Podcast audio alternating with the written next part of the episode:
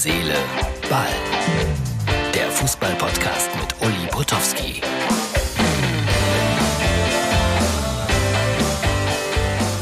Herz, Seele, Ball, die Ausgabe für Donnerstag. Ja, Freunde, es äh, ist immer noch so eingesperrt. Ich hoffe, dass ich diese Woche noch eine Chance bekomme, rauszukommen. Das wird spannend. In der Tat. Ähm, Peru. Ja, äh, wir sind nochmal bei Holger Timrek zu Gast und äh, die haben es geschafft, in die Relegation zu kommen und in Lima wirkte das so, als ob die die Weltmeisterschaft gewonnen hätten. Das ist echte Fußballbegeisterung. Kleiner Ausschnitt aus dem peruanischen Fernsehen zunächst mal. Bitte schön, die Straßen waren voll in Lima. Chile, porque eso tiene el fútbol. Estas cosas tan lindas nos regala este deporte tan hermoso. Y estas cosas tan lindas ustedes pueden disfrutar en Latina Televisión. Y no olviden, señores, a todos ustedes que están acá a las 11 de la noche por Latina Televisión.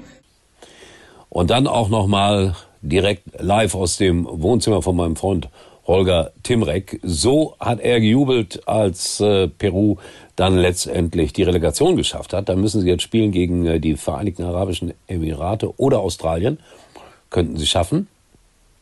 Und der Jubel war groß. Live hier aus Lima in Peru. Nur bei Herz,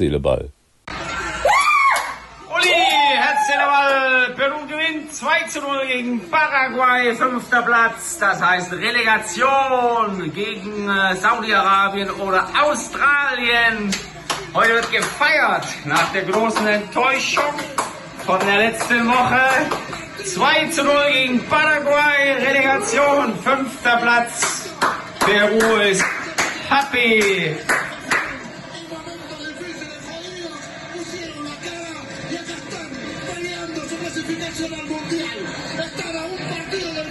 Was sagt Christa dazu? Vamos, Peru!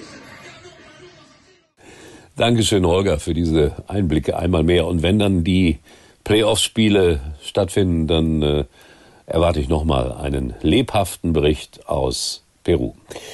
Dann Deutschland in Holland. Ich fand das ein gutes Spiel, 1-1. Ergebnis ging in Ordnung. Äh, Skandal jetzt, sagt man überall, Louis van Gaal immer noch ähm, positiv angeblich hier mit diesem, wie heißt das Zeug? Ich kenn's gar nicht. Doch, Corona. Und dann umarmt Müller, Schweinsteiger, Esther Settlercheck wollte er auch umarmen. Die hat sich allerdings dagegen verwehrt. Mit Recht. Überleg mal, zwei kleine Kinder zu Hause, kommst mit Corona aus Amsterdam zurück. Wer will das schon?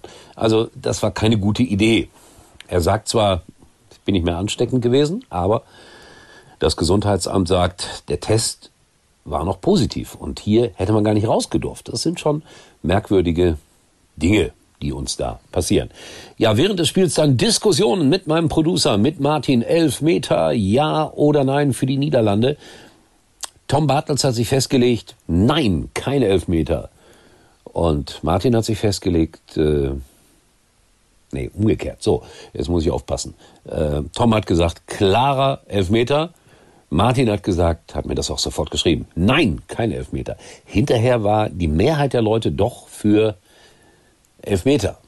Also die absolute Mehrheit. Hansi Flick vielleicht nicht, der hat gesagt, äh, der Ball wurde gespielt. Dann ist man ihm aber zur Seite gesprungen. Ich glaube, Bastian Schweinsteiger. Äh, Aber du hast das jetzt noch nicht so oft gesehen, die Szene. Ja, ich glaube, 90 Prozent äh, der Schiedsrichter hätten auf Elfmeter entschieden. Was man nicht begreift, dass da dann noch äh, ein, ein VAR zum Einsatz kommt. Eigentlich braucht man den nicht bei Freundschaftsspielen, aber die Holländer haben darauf bestanden. Die Holländer, die Niederländer. Und so ist dann der Sieg flöten gegangen. So ein Pech aber auch. Also ich habe es mir dann auch tausendmal angeguckt und mit verschiedenen Leuten darüber diskutiert. Ich glaube schon, am Ende wären Elfmeter gerechtfertigt gewesen. Martin, du erträgst das mit Fassung, ja? Und äh, mit Tom Bartels werde ich demnächst, demnächst darüber auch nochmal diskutieren, obwohl lohnt sich eigentlich nicht mehr. Dann, Schalke hat einen neuen Co-Trainer. Endlich hat man einen aus dem Jahrgang 1952 äh, verpflichtet. Gerade 70 Jahre alt geworden. Peter Hermann, einer mit unfassbar viel Erfahrung und der als Spezialität in seinen Zeugnissen hat, er kann die Gegner, den nächsten Gegner immer super perfekt analysieren. Jetzt muss er Dynamo Dresden analysieren und am Freitagabend spielt Schalke da und da dürfen sie nicht verlieren, wenn sie denn aufsteigen wollen. Aber das war jetzt schon die ganze Zeit so. Dann haben sie doch mal verloren, wo ich gedacht habe, jetzt geht's nicht mehr. Dann ging es dann doch wieder. Also es bleibt auf jeden Fall sehr spannend in der zweiten Liga. Äh, heute am Mittwoch habe ich ein tolles Gespräch gehabt mit meinem Freund ähm, Rolf Töpperwien. Töppi. Ihr kennt ihn und der hat mich an etwas erinnert, ich hatte es vergessen.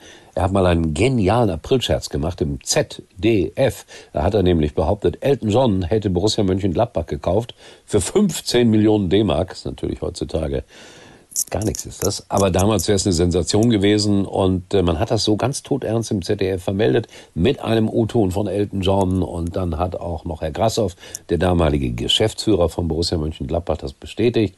Es klang schon sehr oft, äh, sehr echt. oft hat er das nicht gemacht. Und dann hat er zurückgegeben ins Sportstudio und da saß damals der ganz junge Günther Jauch und hat dann irgendwie sowas gesagt. Also der Rolf Töpperin, das ist schon ein ganz besonderer. Ja, ist er auch immer gewesen. Wir haben auch über Musik heute gesprochen. Äh, ich versuche mal das ganze Gespräch nochmal zu bekommen, hier für unsere Herz, Ball. Freunde, ich stelle das dann morgen oder übermorgen nochmal rein. Das hat mit Aktualität auch nur sehr wenig zu tun gehabt. Wir haben auch über Musik gesprochen. Das ist das große Hobby von Rolf Töpperwien. 10.000 Schallplatten nennt er sein eigen.